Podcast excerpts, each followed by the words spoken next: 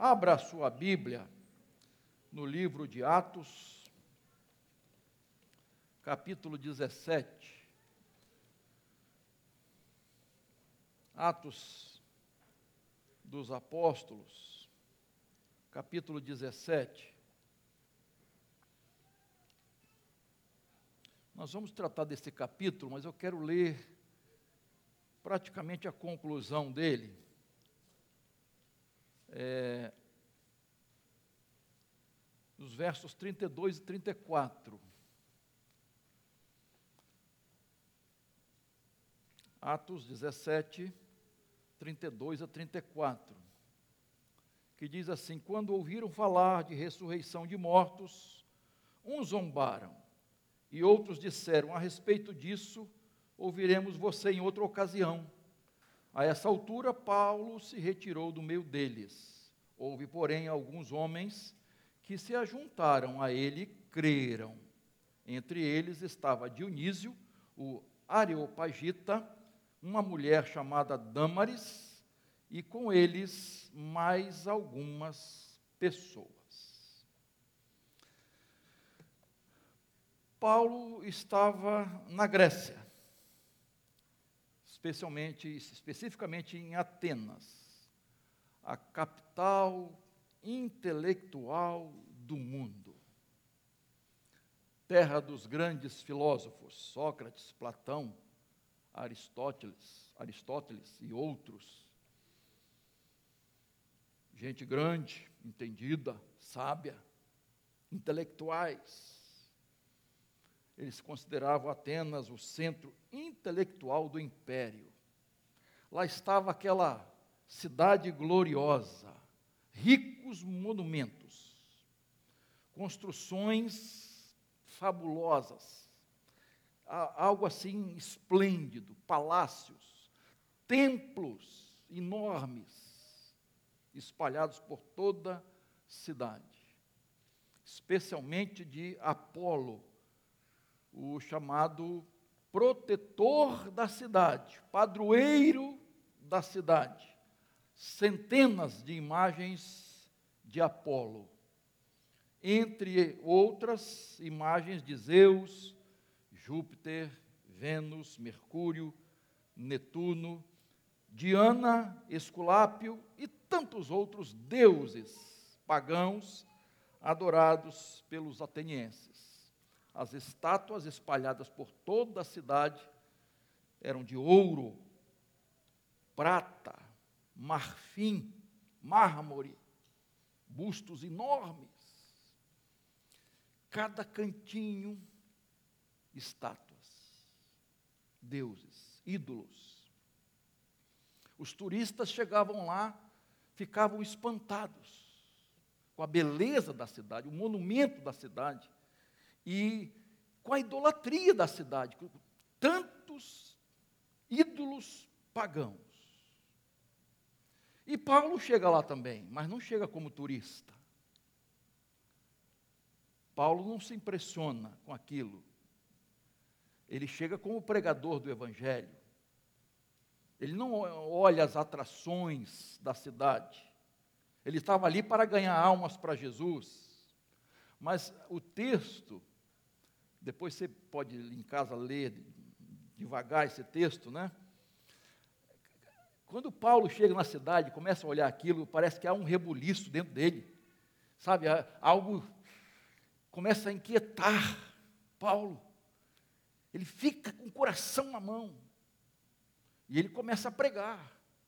Ele ia todos os dias pregar nas praças ele ia para a sinagoga, tinha uma sinagoga, ele ia lá na sinagoga pregar.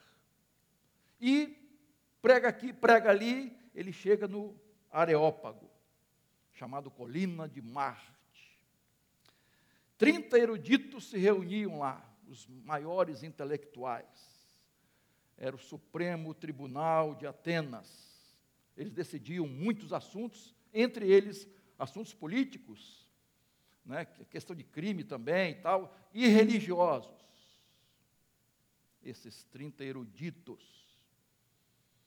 E Paulo chega lá para pregar. Paulo também era um intelectual, formado na Universidade de Tarso em Jerusalém.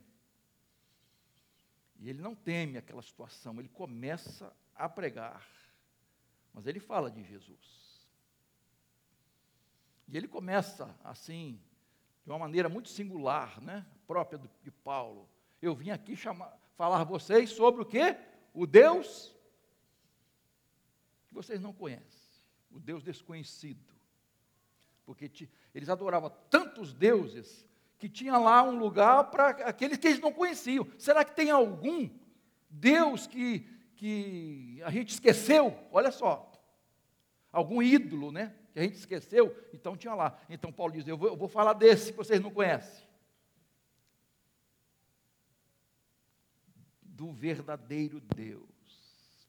Então Paulo chega para pregar para aqueles intelectuais. Paulo era assim, ele, ele estava numa cátedra pregava para os intelectuais, mas pregava numa feira, para as pessoas simples. Ele apresentava o evangelho. Você lembra, nas prisões, os soldados que cuidavam dele, Paulo não deixava de falar de Jesus. Paulo se incomodava. Eu me lembro, estou falando isso agora, estou me lembro do, do pastor Luiz Jubrael, o pastor que, que na época eu me converti. Lá em Vila Velha, glória Espírito Santo, e o pastor Luiz Jubrael, ele tinha um costume assim, ele falava de Jesus todos os dias. Ele não deixava de falar de Jesus nem um dia. Uma coisa impressionante. Uma vez estávamos, é, na época, estudando no seminário, fazendo mestrado, aí ele veio para cá, para o Rio de Janeiro, e teve um dia que ele me chamou, vamos lá embaixo comigo. Aí descemos a colina né, do seminário e o que, que, vamos fazer lá? Eu tenho, eu tenho uma missão. Daqui a pouquinho ele desceu ali o portão, né? Ele foi ter uma pracinha ali na frente, tinha uma pessoa sentada lá, ele foi, pediu licença, sentou do lado da pessoa, abriu a Bíblia e começou a falar de Jesus. E orou com aquela pessoa. Nem um dia deixava de falar de Jesus. Paulo era assim, queridos. Onde ele estivesse, com quem estivesse, ele não deixava de testemunhar, de falar, de anunciar o Evangelho. Às vezes, nós passamos o dia inteiro, às vezes a semana inteira, sem lembrar que nós precisamos falar de Jesus. Mas quando a gente respira Jesus todos os dias, irmãos, não há como não testemunhar desse Jesus. Às vezes, sem falar, você pode testemunhar de Jesus com a sua vida, com a transformação que Jesus opera na sua vida. Mas ali estavam ah, reunidos filósofos epicureus, seguidores de Epicuro. Eles não acreditavam na vida após a morte. Eles não acreditavam que depois da vida haverá um julgamento final, um juízo final. E sabe qual era o lema deles? Olha, vamos aproveitar a vida, porque daqui a pouco nós morremos e acabou tudo. Então aproveite a vida, comamos e bebamos, porque amanhã morreremos. O prazer era o ideal de vida deles o prazer, o sentir o prazer. O importante é fazer o que gosta. O que é, você se sente realizado, feliz em fazer. Se isso se satisfaz, é isso que você vai fazer. Não importa se alguém pode pensar que é ilegal ou imoral. Se dá prazer, é o seu lema da vida. Você deve fazer. Está tudo certo se você guiar sua vida assim. E não é assim que, que muitos, muitas pessoas pensam hoje, irmãos. O importante é ser feliz, fazer o que gosta, deixa seu coração te guiar, faça tudo que der vontade, aproveite a vida, experimente de tudo, goze a vida, não fique pensando na eternidade, em julgamento final. em Deus, nada disso. Você não tem que pensar, você tem que sentir. Você tem que sentir prazer. É o prazer, é a emoção, satisfazer seus desejos, suas paixões, suas fantasias, experimentando de tudo. E às vezes a gente vê, irmãos, uma pressão de certos setores da sociedade para todo mundo viver assim, guiado pelo prazer. Há autoridades, há políticos que estão forçando a barra para que seja instalado ah, o prazer, o Deus do prazer o hedonismo. Que as leis aprovem isso. Por isso, essa pressão é, do homossexualismo, por isso, essa pressão de certos políticos para aprovar sexo com crianças, estão pressionando, irmão não vai ser crime se, em nome de Jesus, isso não vai passar. Um adulto fazer, um, fazer sexo com uma criança de 12 anos. Mente deturpada. Coração longe de Deus. E tantas outras coisas, né? Então, ah, os epicureus eram assim. E eles têm muitos seguidores hoje o prazer, o ideal de vida, o alvo maior é você ter prazer. Lá estavam também em Atenas os estoicos, seguidores de Zeno. Eles eram materialistas, fatalistas. Eles acreditavam num determinismo cego. Isto é, você nasceu, você tem um destino. O seu destino está traçado. Não tem como mudar. O destino é implacável, é irreversível. O que você tem que passar, você vai passar. Não tem como se desviar daquilo que você tem que passar. Não tem como correr atrás, não tem como ter esperança. Tudo está determinado para você. Eles acreditavam nisso. Muitos pensam assim hoje, irmãos. O seu destino está traçado, não tem como mexer, não tem esperança. Você tem, o que você tem que passar, você vai passar. Suas lutas é, são para você mesmo. Não tem como mudar isso. Ninguém pode mudar isso. Você vai ter que trilhar. É o seu destino. E alguns usam a expressão, é o seu karma. Mas quando a gente olha a Bíblia, irmão, não é isso. Tem muita gente que pensa assim, não é? Pau que nasce torto morre torto. Não tem como mudar a sua vida. É isso mesmo, você tem que passar por isso.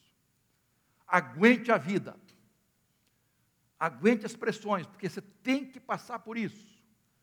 A Bíblia não mostra isso, não, irmãos. A Bíblia mostra que Deus transforma a nossa vida, Deus muda o nosso destino nossa história, a nossa caminhada. Deus intervém, Deus age.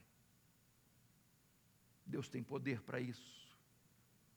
Então, tanto os epicureus como os estoicos estavam equivocados. Não é aproveitar a vida, não é aguentar a vida, suportar nesse sentido. Não. Jesus veio para trazer vida e vida abundante. É isso que ele veio fazer. Ele veio tratar da nossa vida, queridos. Em Cristo, nossa vida é transformada. Jesus tem poder para fazer isso. Ele nos dá um novo começo. Aquela, aquela pessoa que está em Cristo é o que?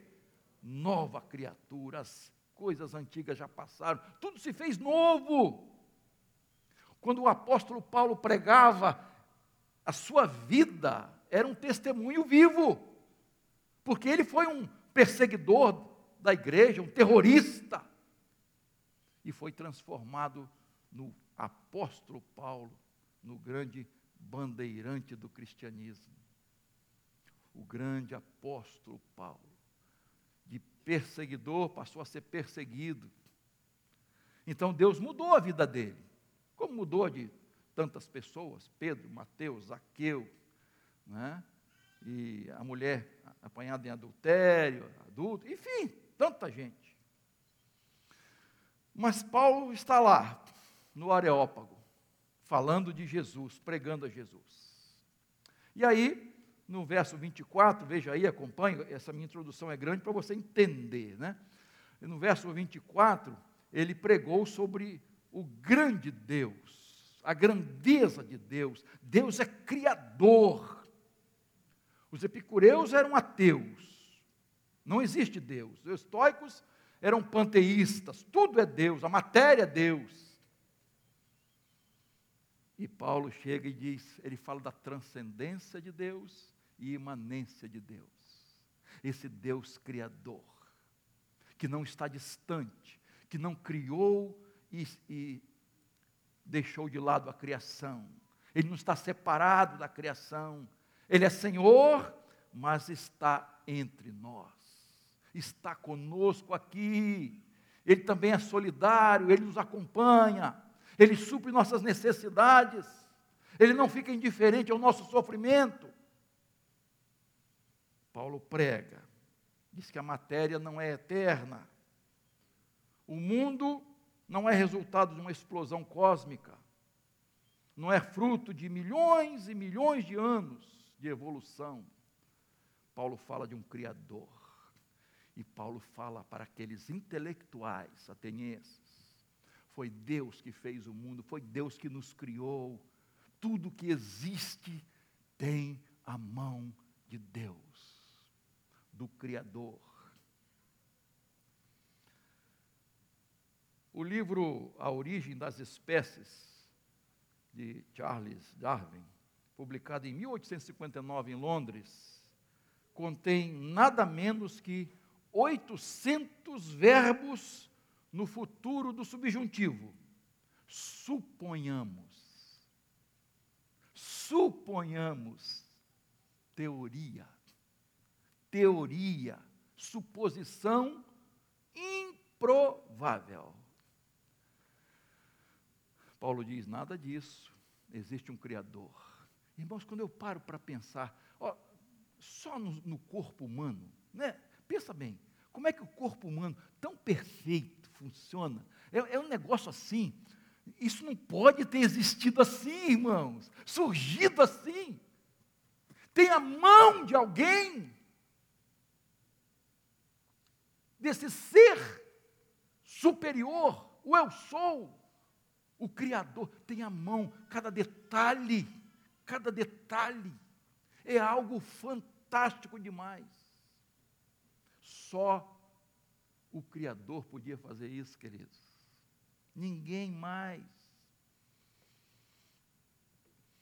E aí, às vezes, jovens chegam na universidade, criados na igreja, começam a ouvir esses professores materialistas, começam ah, a questionar sua fé. Você é criado por Deus. Você tem um Criador. Deus te fez a imagem e semelhança dEle. Deus te fez com propósito. Deus te ama. Deus conduz sua vida. Deus te acompanha. Deus te usa com muito poder. E aí Paulo segue, versos 25, 28. Paulo fala da bondade de Deus, Ele é o provedor, nele vivemos, nos movemos e existimos. Ele vai, fazer, vai lá 24, 26 e 29 ele diz, diz, diz, que Deus governa o mundo, Ele é soberano, é o Senhor da terra e do céu. Verso 30, ele fala da graça de Deus, do nosso Salvador, que Deus nos ama e Ele chama todos ao arrependimento.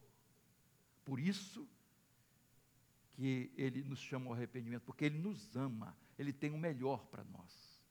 Ele não leva em, em conta os tempos da ignorância, mas o homem precisa reconhecer seu estado pecaminoso, que se rebelou contra Deus, que se afastou de Deus.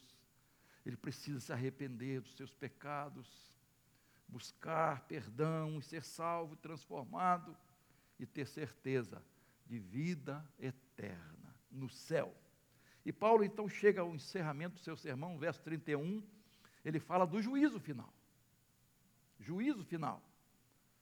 Ele diz que todos serão julgados com justiça por meio de Jesus Cristo, aquele que morreu e ressuscitou. Todos estarão no juízo, queridos. Os que estiverem mortos e os vivos ainda quando Jesus voltar, grandes e pequenos, reis e servos, religiosos e ateus, todos estarão diante do Senhor. Prestarão contas a Deus do que creram e do que fizeram, da vida que Deus deu a cada um. Prestaremos contas, irmãos, a Deus. Lá não vai ter apelação, não vai ter injustiça, erro judicial, não. O dia do juízo está marcado, queridos. Só Deus sabe. Nós não sabemos. O dia da volta de Jesus e logo em seguida o juízo final. Não sabemos o dia. Pode ser a qualquer dia. Achamos que não. Achamos que não. Os sinais estão aí. E ai daqueles que não estão prestando atenção, não estão atentos aos sinais do Senhor. E aí, depois que Paulo encerra o sermão, há, há, três tipos de reações. E é sobre esses três tipos que eu estou comentando aqui. Quero comentar com vocês. As reações ao Evangelho. Paulo apresentou o Evangelho de Jesus. Quais as reações? Como eles reagiram? que decisão tomaram diante da apresentação do Evangelho de Jesus. Então veja aí a primeira parte do verso 32.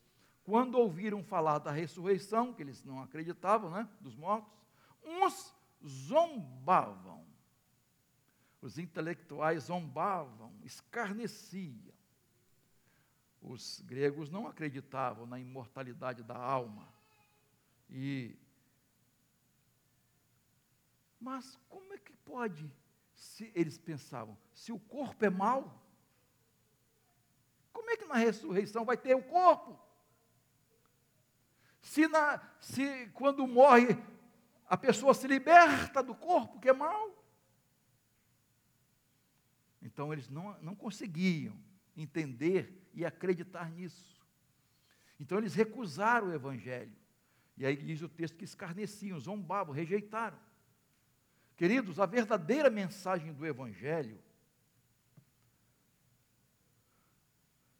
para não ser, no entendimento de alguns, rejeitada, sabe o que as pessoas estão fazendo hoje? Estão deturpando, dando uma roupagem diferente. Isto é, vamos dar uma melhorada aqui, uma ajustada para as pessoas terem mais facilidade para aceitar. É, é exatamente isso que está acontecendo, irmãos. As pessoas estão querendo agradar os ouvintes. Ter multidões aceitando um falso evangelho. Um evangelho que não exige transformação um evangelho que não exige mudanças. Então nós temos que fazer uma adaptação. Nós temos que atualizar a Bíblia para ela se ajustar aos, às normas e costumes de hoje, para a gente é, é, se tornar uma igreja inclusiva, aceitando todo mundo. Não é que o Evangelho não aceita, Jesus aceita como a pessoa está, mas Jesus rejeita deixá-la da mesma forma. Jesus transforma. Ele te aceita, ele te abraça. Como fez com tanta gente e foi criticado por isso. Olha lá o amigo dos pecadores, quer dizer, xingando Jesus, né? falando negativamente, estavam falando exatamente o que ele é, que ele veio para abraçar os pecadores.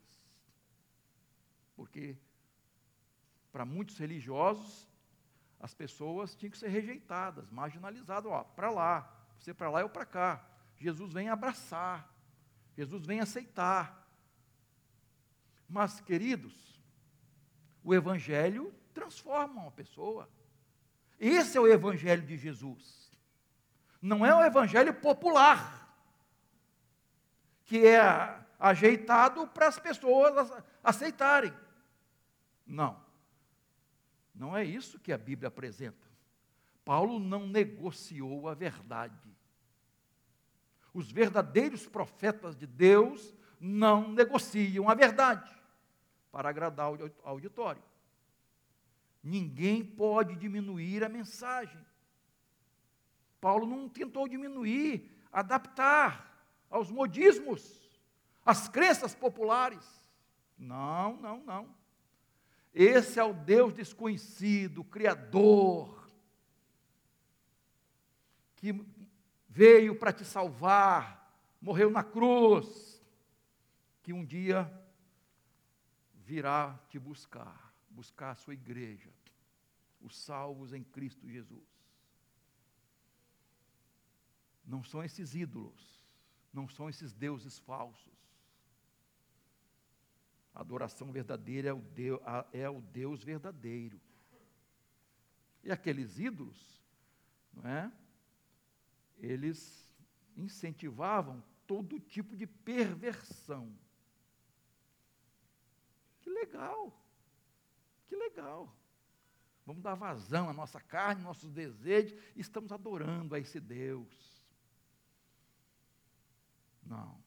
O Deus verdadeiro exige santidade. Esse é o Deus verdadeiro, que exige mudança. Te aceita como você é, mas não continua fazendo com que você permaneça o mesmo. Ele age de maneira poderosa para transformar nossas vidas. Esse é o Deus que Paulo apresentou. Mas as igrejas hoje, irmãos, há todo tipo de igreja. Você já reparou que há todo tipo de igreja, para todos os gostos? Ah, eu gosto de igreja assim, então eu vou para lá. Ah, eu gosto assim. Gente, quando assim, são coisas boas, vamos dizer assim, no sentido assim, não, eu gosto de uma igreja mais calma, mais tranquila. Beleza.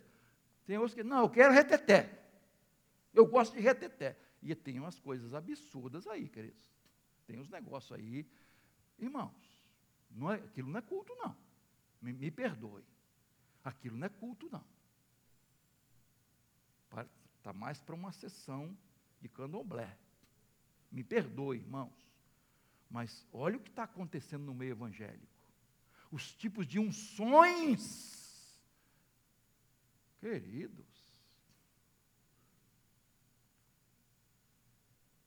Já viu aquela unção do, da metralhadora? todo mundo cai, já viu?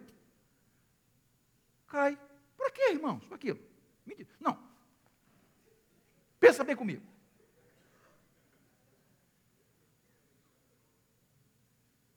Eu vi outro vídeo assim que o, o, o não sei se é pastor, o líder lá, pega um copo, bebe água e vai na boca do. Um som do. E tem a unção do beijo. Irmão, está na internet, irmão. A unção do beijo. O pastor, não sei se é pastor, pelo menos se diz, ele não pega homem, não, né? Pega as mulheres não é, be, não é ósculo santo, não, é beijo na boca, de língua. Tá? unção do beijo. Tem uns negócios assim, querido, uns negócios assim, bizarros. E diz que é o Espírito Santo, irmão. Está cheio de Espírito Santo. Milagres forjados. Forjados. Cirurgias espirituais forjadas. Para enganar, para iludir, para as pessoas acharem, pô, eu sou bom, eu sou o cara.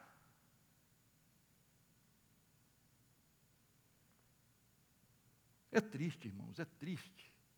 É triste demais. A gente fala da idolatria dos outros, mas há dentro das igrejas evangélicas também, queridos, que se dizem, pelo menos, igrejas. Sabe, eu estou falando dessa, desse ajuste. Eu não estou aqui citando o nome de igreja de ninguém, de pastor de ninguém, queridos. Mas estão querendo fazer esse ajuste para agradar, para atrair, para angariar recursos. Se está entrando dinheiro, tá beleza, é isso que a gente quer. É assim, queridos. Por isso que a Bíblia diz que é preciso discernir os espíritos. Porque há espíritos malignos atuando dentro das igrejas. Não, não, não pense que eu estou voando, não. Dentro das igrejas, irmãos. Eu já contei aqui, vou, só lembrando, nem está nem tá no meu esboço, mas a, a, a irmã Ivone contou que foi testemunhar numa igreja, eu contei aqui na igreja. Ela testemunhou, depois o líder lá pegou a palavra e tal, e aí come, começou a fazer uma série de revelações lá, e é, essa irmã me disse, pastor, aquele espírito eu conheço não é o Espírito Santo de Deus. Eu trabalhei com eles 38 anos. Quando ela me falou, até me arrepiei, sabe? Aquele não é o Espírito de Deus. Então, queridos, Paulo não negociou o Evangelho, queridos. Se quer rejeitar, rejeita. Se quer zombar, zombe. Mas o Evangelho é esse aqui. É esse aqui o Evangelho. O puro Evangelho é esse. Você toma a decisão que quiser. Se quer rejeitar, quer zombar, problema é seu, a responsabilidade é sua. Mas é esse o Evangelho. E muitos então rejeitaram. Mas aí o verso 32 continua, veja lá.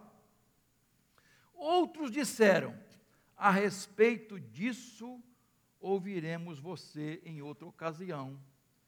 Uns ficaram assim, sabe, indiferentes. Não vou nem para lá nem para cá. Eu vou ficar aqui mais ou menos no meio. Ah, um, quem sabe um dia. Quem sabe um dia a gente, né, volta a, a falar sobre isso. Em outra ocasião, mais tarde. Quem sabe um dia a gente consegue. Eles nunca mais tiveram, possivelmente, outra oportunidade, não sei. A Bíblia não fala. Queridos,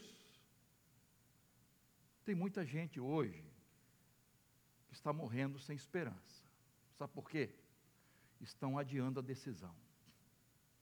Estão ficando indiferentes à pregação do Evangelho. Estão perdendo as oportunidades que Deus dá. E Deus dá muitas oportunidades. Sabe aquela pessoa que vai adiando, deixando para depois? Ah, mais tarde, deixa eu resolver umas coisas aqui, deixa eu aproveitar um pouco mais. Deus está falando, Deus está falando. Através de muitos acontecimentos, Deus fala ao coração, Deus está alertando a pessoa e a pessoa está adiando, está adiando, está adiando. Quanta gente morrendo sem Jesus, irmãos, sem esperança. Queridos, como a, eu sempre falo isso, né? Tem sepultamento, irmãos, que você tem uma facilidade de falar, né? Por exemplo, no, no, no irmão do, do, Clé, do, do, do Klebs, o, o, não é Clóvis, não, o Clério. Gente, é até, é até difícil de falar, destacar alguma coisa. Eu falei isso lá. Porque um, um servo de Deus, homem de Deus, bom pai, bom marido, sabe? Serviu a Jesus. Então, como é fácil falar. Agora, você vai falar. Vai falar o quê de uma pessoa que você sabe que não serviu a Jesus? Que teve tantas oportunidades e perdeu todas elas.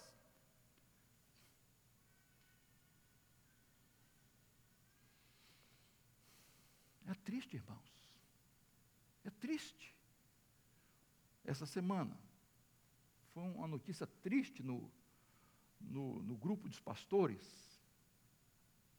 O filho de um pastor se desviou do caminho de Jesus, foi criado. Vanderlei Marins, o pastor, foi, foi líder da nossa denominação em, em convenção carioca, coisa assim. O menino se desviou, Tá? De repente você, você viu essa notícia.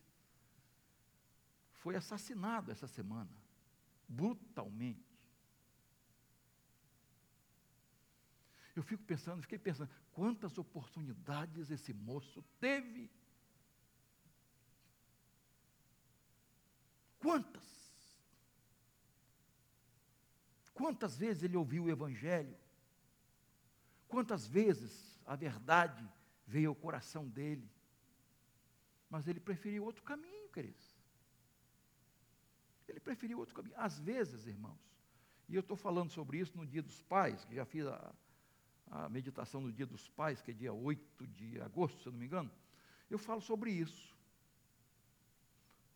Às vezes a pessoa é criada, um filho é criado no, no Evangelho, mas ele decide se afastar. A decisão foi dele. Ele recebeu as, as melhores é, é, orientações, os princípios, mas ele tomou uma decisão de não querer. É triste isso, irmãos. Então, um grupo ficou indiferente. Não, não, agora não, não estão precisando não, quem sabe um dia a gente ouve de novo. Se você olhar mais na frente um pouquinho, em Atos capítulo 24, Paulo está preso, ele apresenta sua defesa ao governador Félix. Não é o Félix aqui não, é outro governador, né? é outro Félix, né? E sua esposa Drusila. E no verso 25, Félix diz assim: Por agora você pode retirar-se, e quando eu tiver oportunidade, outra oportunidade, mandarei te chamar para te ouvir de novo. Não teve. Não teve. Mais à frente, em Atos 26, 28, Paulo testemunha para o rei Agripa. Paulo falava para todo mundo, né? Aí ele diz, olha o que, que ele diz. Por pouco você me convence a me tornar um cristão. Faltou pouco. Mas faltou. Um pouquinho só. Mas não chegou. Quase. Mas estava perdido. Sabe aquela pessoa que Chega perto, quase. Mas quase não chega, irmãos. Quase passei, está reprovado. Quase fiz o gol, perdeu. Quase é, venci lá a corrida, perdeu. Né? Perdeu. Quase não resolve nada, irmãos. Se é, tem gente que fala assim, é amigo do Evangelho. Amigo do Evangelho? É amigo do Evangelho? porque a pessoa aceita assim, né, fica, é camarada, tá? Mas é, irmão, o evangelho é Jesus. E se, se, é amigo do evangelho, é amigo de Jesus. Eu até entendo essa expressão, tá? Não estou criticando os irmãos, mas ser amigo do evangelho é amigo de Jesus, irmãos. Vai entregar sua vida a Jesus. Então, esse negócio de ficar indiferente em cima do muro não resolve, queridos. Até quando? Você sabe o dia de amanhã? Não estou te colocando medo, não. Mas você sabe o dia de amanhã? Se você vai acordar com vida? Não sabe. Não sabe. Você sabe se o seu coração buscar ao Senhor enquanto se pode achar e invocar enquanto está perto. Seu coração vai estar aberto. Porque há momentos que a pessoa até intelectualmente quer, mas no coração, sabe? Sabe, é, é, ela, ela queria, mas não, não sente nada. Chega um momento que ela não sente mais nada. Deus está tocando, Deus está falando, Deus está mexendo com você. Então atenda, meu irmão. Enquanto você não tomar a decisão, porque a indecisão é uma decisão. A, de, a decisão de não decidir. O que, que Jesus disse? Quem não é contra mim, quem não é a meu favor, é contra mim. Quem não ajunta, espalha. Então, nada de ficar em cima do muro, adiando, protelando. Não é uma boa. E por último, veja lá o verso 34. Né? A última reação foi de aceitação, de crer. Houve, porém, alguns homens que se juntaram a ele e creram. Entre eles estava Dionísio, Areopagita, a mulher Dâmaris e com eles muitas outras pessoas. Um intelectual, um filósofo, um membro do Supremo. Ah, como, como eu gostaria que esses ministros nossos se convertessem, queridos se acham deuses acima de tudo e de todos. Não é só eles também não, tem muitos, né? Dionísio se converte. Alguns historiadores dizem que ele se tornou mais tarde o pastor da igreja de, Atenas.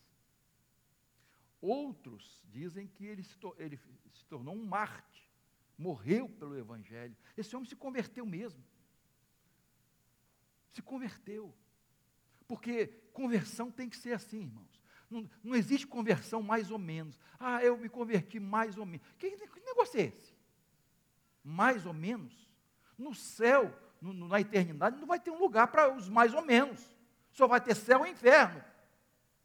Ou você vai para lá ou vai vir para cá. ele se decide, não é? Essa mulher e outros, agora não foram muitos, perceba, percebe a coisa? Não foram muitos, não foram muitos que se decidiram por Jesus. Jesus disse que a porta é estreita, o caminho é apertado, e poucos vão, poucos. E Jesus disse que a porta larga e o caminho espaçoso, muitos, muitos estão. É uma escolha é uma decisão. O Evangelho está sendo apresentado com clareza. Irmãos, eu sei que as pessoas às vezes confundem, as pessoas complicam. Né? Tem até uma música que fala que nós é que complicamos as coisas. Né? Então, mas o Evangelho é simples, não é complicado não. A Bíblia não foi escrita para teólogos. A Bíblia foi escrita para gente simples, como eu e você para entender. Então não tem complicação. É lógico, para entender toda a história, tudo, claro, você tem que estudar mais, enfim, né? A, a, a, teologia, como é que se formou, a revelação de Deus, progressiva. Você tem que estudar um pouco mais. Mas o Evangelho, irmãos, é coisa simples. É questão de fé. Não é intelectual. É questão de fé. Ou você aceita pela fé ou não. Concluindo, o versículo mais conhecido da Bíblia, você sabe, que é João 3,16, que Lutero chamou de miniatura da Bíblia, porque Deus amou o mundo de tal maneira, que deu seu Filho unigênito, para que todo aquele que nele crê não pereça, mas tenha vida eterna. Tem alguma coisa complicada nisso, queridos? Deus nos amou. Deus criou todas as coisas, Deus criou o homem, o homem se afastou de Deus, mas Deus continuou nos amando, enviou Jesus para nos salvar, ele morreu na cruz. Agora, pela fé, reconhecendo meus pecados, eu o aceito como meu Salvador, sou salvo, sou perdoado, sou transformado e aguardo a chamada do Senhor quando ele voltar. Se eu tiver morto, vou, ressurgir, vou ressuscitar e iremos juntos para o céu. É o Evangelho. Só que haverá um juízo. Haverá um juízo. Nós vamos nos apresentar diante de Deus. O Evangelho é simples, querido. Qual é a sua decisão? Houve três decisões lá, três reações, três posições: rejeição, indiferença e aceitação. Isto é fé, crer e receber Jesus como Salvador. Você lembra que quando Jesus nasceu, quando a gente comemora o Natal, a gente vê essas, esses, essas reações? Né? Herodes, por exemplo, Herodes se rejeitou. Não é? Rejeitou completamente. Mandou matar as crianças para atingir Jesus, tentando alcançar aquele menino da idade dele. Os sacerdotes, levitas, os religiosos da época, sabiam, conheciam as leis, as, as profecias, e ficaram indiferentes. Indiferentes. Agora, os pastores e os magos foram adorar Jesus. Percebe a, as diferenças das reações? É exatamente hoje. Você vai ficar, você vai continuar rejeitando a mensagem? Ou você vai aceitar? Você vai ficar adiando a mensagem? Ou você vai se decidir urgentemente, correr para os braços de Jesus? Então, faça isso. O Evangelho não é complicado. É apenas uma questão de fé, de você crer em Jesus como seu único, porque não tem outro, e suficiente, porque não precisa de mais nada. Salvador e Senhor. Amém? Vamos cantar. Depois nós estaremos orando. Vamos lá?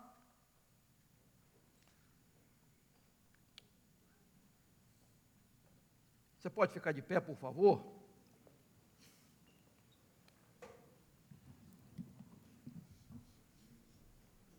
Você pode se render a Jesus hoje.